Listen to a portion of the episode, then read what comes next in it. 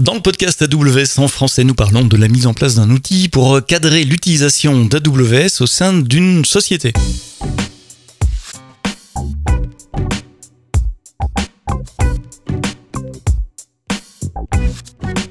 Bonjour, bienvenue dans le podcast AWS en français. Tous les vendredis matins, nous parlons technologie AWS, architecture, retour d'expérience euh, avec des partenaires, avec des clients AWS.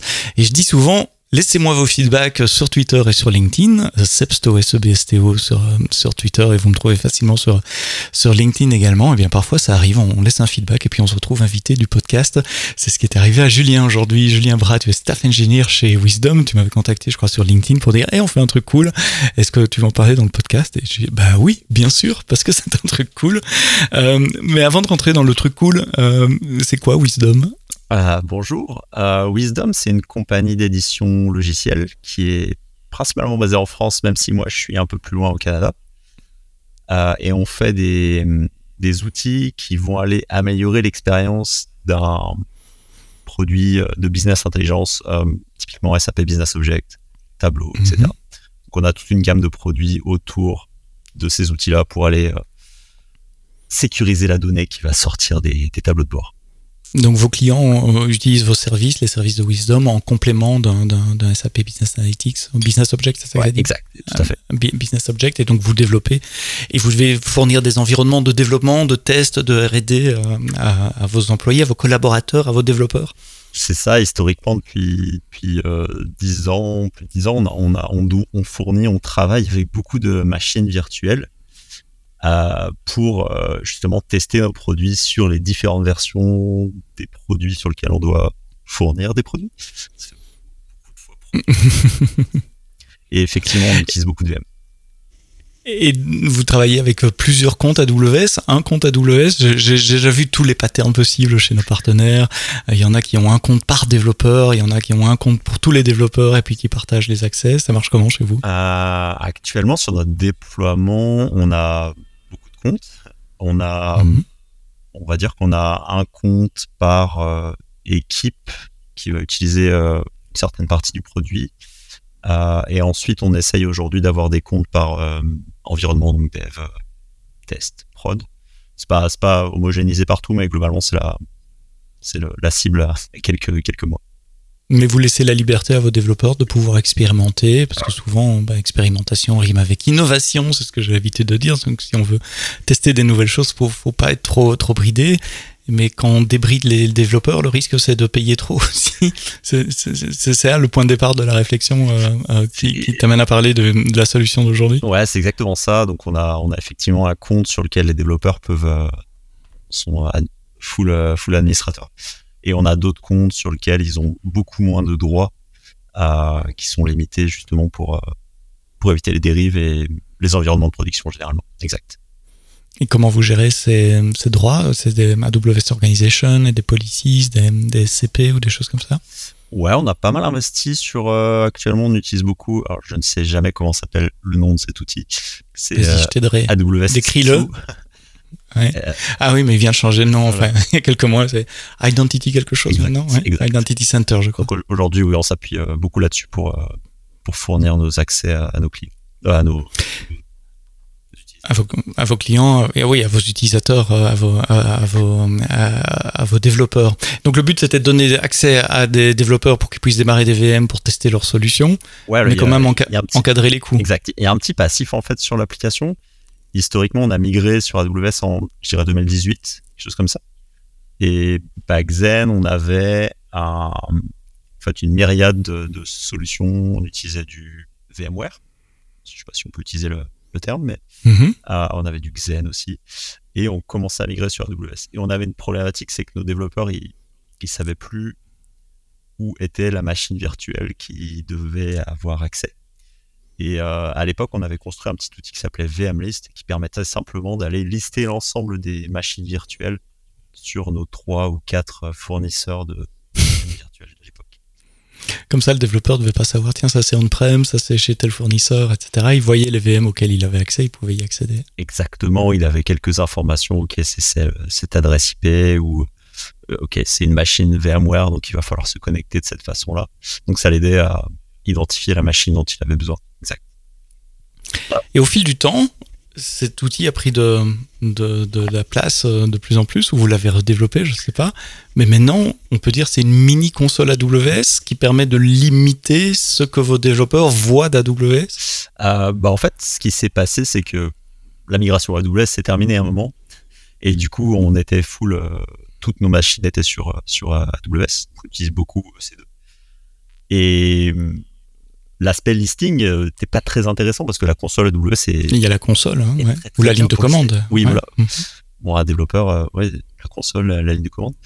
Euh, mais on a on a on a eu un souci c'est que on, voulait provisionner des machines virtuelles à nos développeurs mais tout en gardant la maîtrise sur euh, le type de machine qui était utilisé donc le type d'instance et aussi la, la façon dont il était configuré donc là, je parlais de tags. Est-ce que les, tags euh, requis étaient bien mis en place?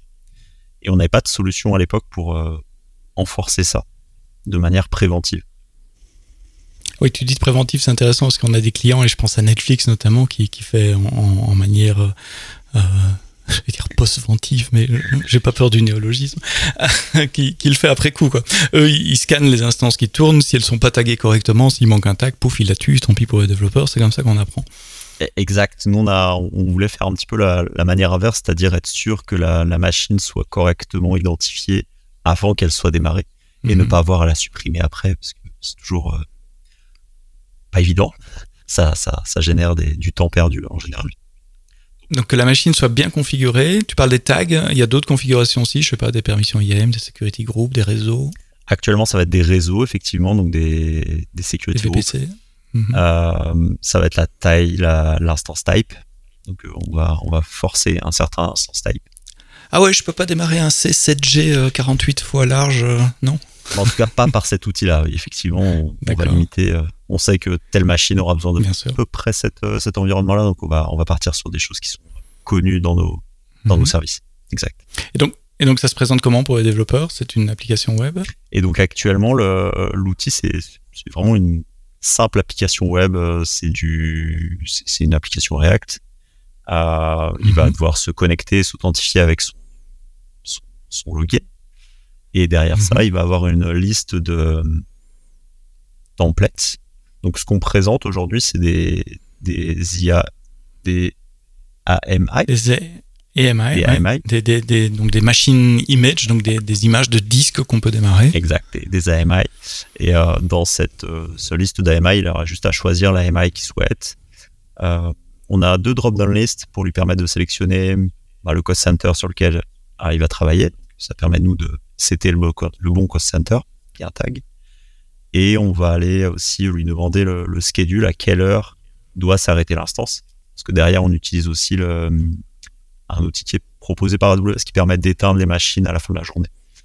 AWS ah oui, ça, c'est... Instance Scheduler. Oui, c'est ça. C'est pas un service que vous avez trouvé dans la console, c'est une solution. Donc, une solution, c'est un ensemble de services. C'est euh, un truc que vous auriez pu développer vous-même, mais comme tout le monde en a besoin, on, le fournit. En général, c'est un template CloudFormation à démarrer. Et euh, tiens, je mettrai le lien d'ailleurs dans, dans, dans, le note euh, du podcast, la AWS Instance Scheduler, qui permet d'arrêter des instances à certains moments, par exemple le soir, et les redémarrer le, matin. Exactement. Et nous, on a, on a des développeurs qui sont sur plusieurs sites, Lille, Montréal, particulièrement et du coup, l'intérêt était de bah, leur laisser choisir, euh, ok, voilà, on va l'arrêter à l'heure de fin de journée de Montréal ou l'heure de fin de journée de Lille. Sinon, c'est un peu compliqué. Ah, c'est marrant que tu dis Lille. Toi, tu es à Montréal maintenant? Moi, je suis à Montréal, oui, je suis basé à Montréal. Et, et, moi, je suis à Lille. Donc, tu vois, on couvre l'ensemble. Il est headquarter de, de, de Wisdom pour à Lille. Donc, beaucoup de développeurs à Lille. Donc, au, bout de la rue chez moi probablement, ou pas très loin de chez moi. Euh, donc vous avez développé cette application, tu dis c'est une application euh, React, euh, je suppose qu'elle est hostée sur AWS, sur un bucket S3, quelque chose comme ça.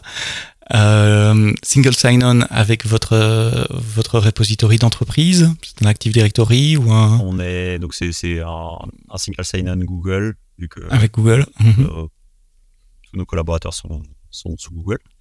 Euh, qui s'appuie sur Cognito. C'est assez pour le pour le SSO, ouais. Exact. Donc la, vraie authentification se fait côté Google et puis il y a un single sign-on avec euh, avec Cognito. Exact. Et, Et puis vous avez codé des, des appels API euh, C2, des describe instance, des list instance. C'est vraiment comme ça que ça marche? Clairement, oui. on utilise API mm -hmm. Gateway pour aller. On a 5 ou 6 euh, endpoints. Il y en a un, ça va être lister la, les AMI qu'on veut proposer. Le deuxième, ça va être créer une instance à partir d'une AMI choisie. Donc, je crois qu'il y a trois endpoints. C'est vraiment très très simple. Mhm. J'essaie de me, visualiser l'expérience utilisateur. Donc, je lance une, une machine, je choisis mon cost center, je choisis éventuellement les heures où cette machine va s'arrêter et redémarrer. Mhm. Et puis, je la lance vraiment, elle est démarrée. Je suppose que la console me donne le moyen de m'y connecter aussi, une adresse IP, une clé ça, de SSH. Euh, bah après, du coup, on va simplement dire euh, l'instance est démarrée, on met un lien vers la console euh, l'instance. Le, mhm. le, développeur peut aller euh, se connecter à, la console AWS pour aller récupérer les informations de connexion, à se brancher via, via Remote Desktop euh, si c'est machine Windows par exemple. Mhm. Euh, donc après, on utilise la, vraiment la, euh, la, console natif pour se, brancher. Et l'aspect natif. Comment vous assurez la protection des données de ces instances C'est la responsabilité du développeur ou il y a quelque chose aussi à vous pour s'assurer qu'il y a, je sais pas, un backup du code ou quelque chose comme ça? Euh, bah, actuellement, en fait, ces machines-là, elles sont, beaucoup utilisées pour faire des tests ponctuels. Mettons, euh, tiens, j'ai un client qui a un bug sur telle version, donc je vais aller, euh, je vais aller tester sur la version qui a été sauvegardée dans un AMI. Donc, il n'y a, a pas vraiment de notion de backup à ce moment-là.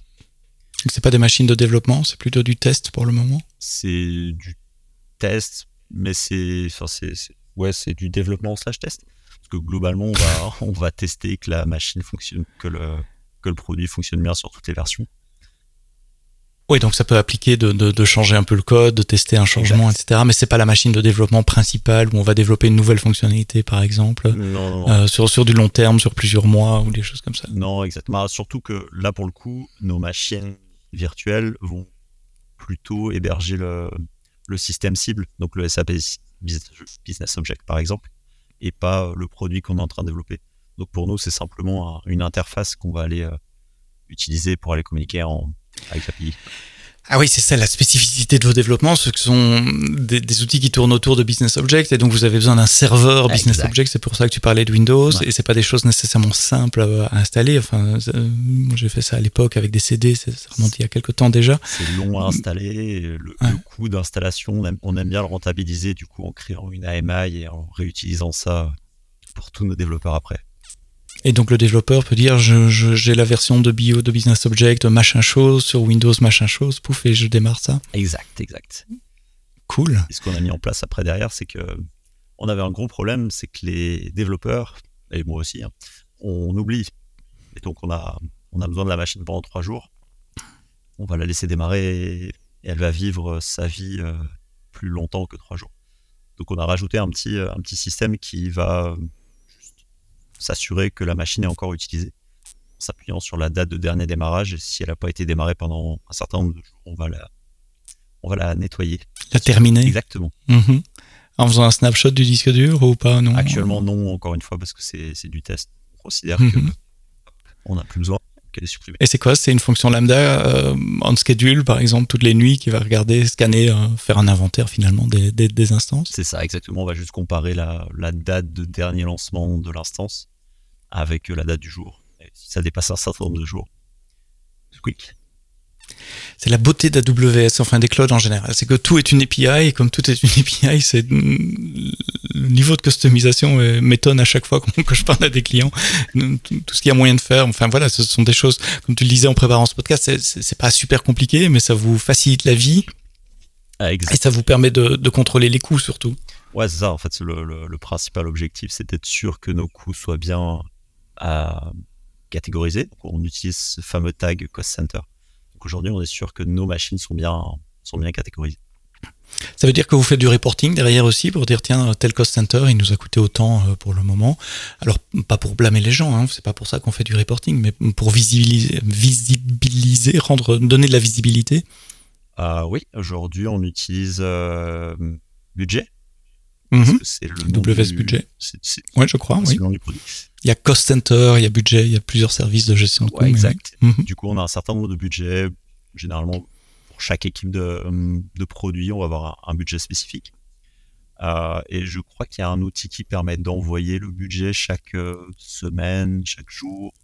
Je ne sais plus le nom du produit, mais pareil, on l'utilise pour justement rendre compte à l'équipe du coup hebdomadaire, mensuel de son, de son, cost center sur, sur AWS. Donc c'est un peu du cost show, je crois que ça s'appelle. Euh, je ne sais pas s'il y a un nom pour ça, mais effectivement, oui, c'est une bonne pratique, c'est de montrer les coûts. Comme ça, les gens sont conscients de ce qui coûte. Exact. Et de nouveau, l'idée, je répète, c'est important si vous nous écoutez, l'idée, c'est pas de blâmer ou de pointer des doigts, ah, t'as coûté plus cher que l'autre, etc. Mais c'est juste d'être conscient. Euh, nous, on voit, enfin, chez AWS, on voit les coûts dans, dans nos comptes. Je sais combien je coûte si jamais il y avait une vraie facture.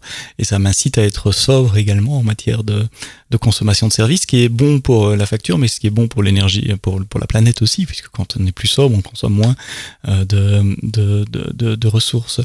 Euh, est-ce qu'il y a un aspect onboarding de nouveaux collaborateurs aussi? Le, le, fait que vous ayez une espèce de console simplifiée, ça, ça n'expose pas tous les paramètres C2, et Dieu sait s'il y en a une longue liste de paramètres. Ça, ça permet de, de, faire entrer des juniors ou des gens qui connaissent pas AWS plus rapidement euh, dans l'équipe? Ouais, ça, ça, bah c'est un outil qui est devenu maintenant euh, vraiment utilisé par tous les développeurs, même une partie de nos équipes euh, pré-sales qui font des démos. Parce que ah oui, bien sûr, oui. Ils sont capables de repartir de, de rien. Euh, qu'est-ce que et, un autre aspect qu'on est en train de développer aussi, qu'on est en train de mettre en place, c'est euh, justement pour les pour les démos, euh, un espèce de système pour revenir en arrière. Globalement, quand une démo est faite, on aimerait bien revenir à l'état initial de la machine. Mm-hmm. Et du coup, pareil, on a un, petit système qui permet de, de faire un snapshot puis un rollback en utilisant, je sais plus l'API, Restore Root Volume. Ouais, Replace Root Volume, c'est l'API qui permet de, de, remplacer le volume principal, le volume de boot d'une machine. Évidemment, il faut rebooter la machine, il n'y a, pas de, miracle.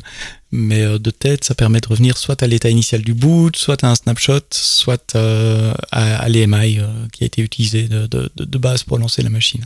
Ouais, pareil. Du coup, ce, ce système-là permet justement de faire gagner du temps aux équipes pre-sales pour ne pas avoir à reconstruire la machine, faciliter l'onboarding. C'est plus simple pour eux d'utiliser cet outil-là que d'aller comprendre euh, dans l'interface AWS quel est le bouton pour faire l'appel API euh, équivalent, qui n'est pas forcément fait. Non, il faut le trouver, hein, parce qu'il n'est pas dans la console de C2. Enfin, si, il est dans la console de C2, mais il est sous EBS. Il est, il est loin. Euh, sous, sous, sous, EBS, volume. C'est ça. Et puis, il faut avoir pensé à avoir fait un snapshot avant. Il y a plein de conditions intéressantes. Et là, vous pouvez séquencer euh, cette chaîne, lancer le snapshot, attendre que le snapshot soit fait, lancer le replace route volume, etc. Exact. Euh, vous devez maintenir, l'application doit maintenir un catalogue des configurations qui sont disponibles. Vous utilisez une base de données pour ça ou DynamoDB Enfin, c'est aussi une base de données, mais euh, ou S3 simplement. Je crois que dans les premières versions de l'outil, on avait un, il me semble, euh, là, comme ça qu'on a, on maintenait une base de données ou un MongoDB pour pour stocker les configurations. Et en fait, plus, récemment, on a découvert euh, les templates EC2. Je ne sais plus comment ça mhm. s'appelle. Oui, je crois que ça s'appelle comme ça, template EC2. Ouais. EC2 template. Du coup, c'est un, c'est un outil AWS qui permet de définir des templates. Je crois que le, cas d'usage principal, c'est plus pour. Euh, c'est pas forcément pour euh, ce qu'on en fait. Mais... Non, c'est plutôt pour l'autoscaling. Et, mhm. du coup, nous, on l'utilise pour définir nos configurations. Donc, dedans, on va rentrer le type de machine, on peut rentrer des tags, peut rentrer une configuration réseau, on peut rentrer des services groupes, des, des Ouais, de tête, c'est vraiment tous les éléments que vous spécifiez quand on lance une machine peuvent être dans un template. Et comme ça, on dit je, veux lancer ce template-là. Exactement. Donc aujourd'hui, on construit des templates et notre application, l'application va simplement aller lister les templates avec un certain tag. Je crois que c'est le tag c 2 pour, mm-hmm. pour être spécifique. Et du coup, on n'a pas de base de données de configuration à maintenir, on utilise euh, simplement euh, cet outil. Et donc cette application vous coûte absolument rien puisqu'il n'y a pas de base de données, c'est une application React, donc euh, elle utilise le compute du client. vous payez juste S3 quoi, c'est-à-dire une cacahuète par, par an, pas. ouais, on a juste les, appels lambda. Ah, oui, les appels à l'API, ouais. Qui, mais donc. sont, je, je, je, crois qu'il y a un cost center sur l'application, mais je crois qu'il a jamais dépassé 0.01 par mois. Et alors, pour tenir la glu de tout ça, on parlait de, de single sign-on, d'une API REST.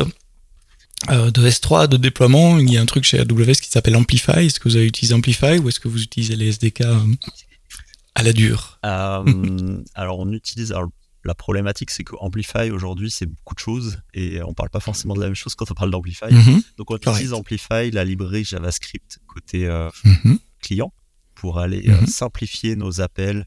On n'a pas à se soucier qu'on appelle le Cognito, qu'on appelle API Gateway. Donc ça, on l'utilise. Euh, pour la partie back-end, on n'utilise pas Amplify, on utilise une autre solution qui s'appelle euh, SST, qui est un, un framework de développement euh, serverless, euh, qui est équivalent à SAM, serverless Serverless. Mhm. et qui a l'avantage de- d'embarquer le déploiement aussi du front-end. Donc on a des... Ok, SST s'appuie sur euh, CDK, et du coup ça embarque quelques constructs vraiment spécifiques, type static site, qui permettent de déployer un site Mhm. statique directement avec un, un déploiement euh, CDK finalement. Ouais, c'est ouais, c'est ce que fait Amplify aussi. Finalement, vous utilisez Amplify, la librairie Amplify, celle qu'on embarque dans l'application client. Mais c'est vrai qu'Amplify pour les applications web peut faire le hosting sur S3 aussi et le CI/CD. Et là, vous avez utilisé le framework euh, SST que je connais pas. J'en ai entendu parler plusieurs fois. T'es pas le premier à me parler de SST, mais j'ai pas encore pris le temps de, de creuser. Donc, il s'appuie sur le CDK. Il utilise des constructs au niveau, tu l'as dit, pour euh, hoster sur S3. Donc S3 plus un CDN, je suppose. Ouais, même si c'est dans votre cas, le CDN, c'est un, un overkill. Pas vraiment besoin d'un CDN pour, euh, pour euh, cette appli. Mo- Enfin, ouais, peut-être, pour quand vous êtes en multi-région. Euh, et il fait la partie CI/CD aussi, le build, euh, Ah, le, le, le build de l'assemblage euh, sur, sur un serveur ou c'est le poste du développeur qui fait le build de l'application? Actuellement, c'est le, poste du développeur qui fait le build et qui pousse.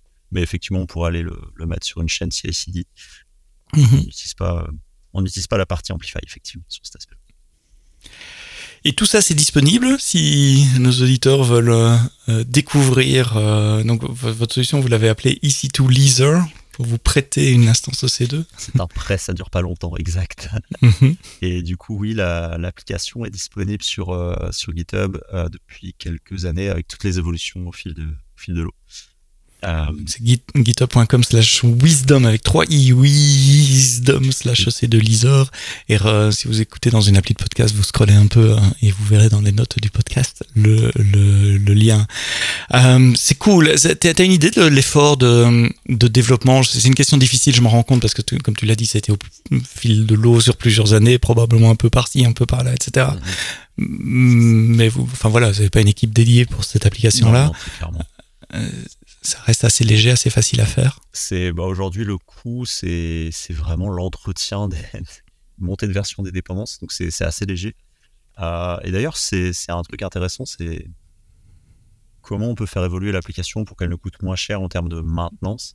Donc un des sujets potentiellement à l'avenir, ça serait peut-être de enlever la web app pour avoir quelque chose qui soit plus des chatbots, parce que on constate qu'il y a moins de dépendance externe finalement, et que du coup il y a moins de de coûts de maintenance de dépenses. Mais c'est un vrai sujet actuel, ça, pour, euh, pour l'application, savoir comment on, la, comment on va la faire évoluer. Et donc le- l'expérience utilisateur dans le futur, ça pourrait être un chatbot et à qui on demande en langage naturel, euh, démarre-moi une instance de type machin chose, euh, boum. Exactement. il le fait. ouais, on- là, on expérimentait les, les, les chats autour de Google Chat, encore une fois, parce qu'on est Mhm. dans l'écosystème Google, mais il y a, y a moyen de, de créer des, des cartes avec des, des, des Mhm. drop-down lists, donc ça pourrait coller à notre besoin aussi. Et d'a- et d'appeler les API existantes, vous réutilisez les API de l'application. En fait, c'est juste le front-end qui Ouais, change. c'est exactement, euh, c'est le front-end qui change. Le, le back va rester euh, du API Gateway qui marche très très bien et Mhm. qui euh, vraiment les, les bouts de code sont ça fait 15 lignes, c'est très efficace. Et puis c'est très à la mode cette année 2023 de faire des, des chats euh, intelligents. Ça, ça demande un peu de, de temps pour faire des chats intelligents, mais oui. Exact. C'est compliqué. J'ai travaillé euh, pour, pour Alexa pendant de, de longues années, euh, l'assistant euh, personnel d'Amazon. Et oui, faire une bonne interface vocale ou une interface conversationnelle, voilà, ça s'apprend. Il y a un aspect design qui Ouais, n'est pas nécessairement trivial pour un développeur qui a l'habitude de faire des applications web. C'est- pas les mêmes paradigmes, c'est pas les mêmes interactions. Il faut réfléchir à c'est quoi la bonne expérience utilisateur de ce côté-là. Je trouvais ce projet euh, super intéressant euh, de, de, pouvoir euh, simplifier la console, la, la, la customiser, la, la, configurer pour les besoins spécifiques d'une équipe, à des fois dans des fins de, de, simplification pour les gens qui travaillent, mais aussi de contrôle de coût pour ne pas laisser faire n'importe qui à n'importe quoi. Et tout ça pour, pour le prix même pas d'une tasse de café, tu dis, même en dessous d'un dollar de, de, hosting de, cette application euh, web. Euh, à part le, chat ou le, changement du front-end en regardant le back-end, dans, le futur, tu vois d'autres évolutions possibles, d'autres demandes que vous avez? Il euh, n'y a pas vraiment de demande aujourd'hui. Le, produit est assez mature, j'ai envie de dire. Peut-être ce qui serait quelque chose qu'on envisage, c'est d'avoir quelque chose qui soit un peu plus agnostique en termes d'authentification. Aujourd'hui, on s'appuie beaucoup sur Google. Cognito peut faire bien plus et peut-être avoir quelque chose de effectivement plus ouvert en termes de en termes d'authentification si on veut qu'il y ait plus d'utilisateurs qui mettent en place cette solution, mettons. Ou pouvoir embarquer des contractants ou des choses comme ça de façon plus. Euh, ouais, voilà, ça, ça, ça, peut être euh, une idée aussi, exactement. Plus, plus dynamique. Ici tout Leaser, euh, L-E-A-S-E-R, euh, solution interne mise en place par Wisdom avec 3 i à Montréal et à Lille, disponible sur GitHub, non pas Wisdom mais ici tout Leaser, et euh, vous avez le lien dans les notes du podcast. Julien, merci de m'avoir contacté, d'avoir partagé avec les auditeurs du podcast AWS bah, cette expérience, c'est une manière différente de faire les choses, et j'aime bien toujours, je suis toujours curieux sur la manière dont nos clients utilise euh, AWS. Merci pour le temps euh, consacré à ce podcast. Merci à vous de l'avoir écouté jusqu'au bout. Et puis euh, rendez-vous la semaine prochaine pour un prochain épisode du podcast AWS en français. Et d'ici là, quoi que vous codiez, codez-le bien.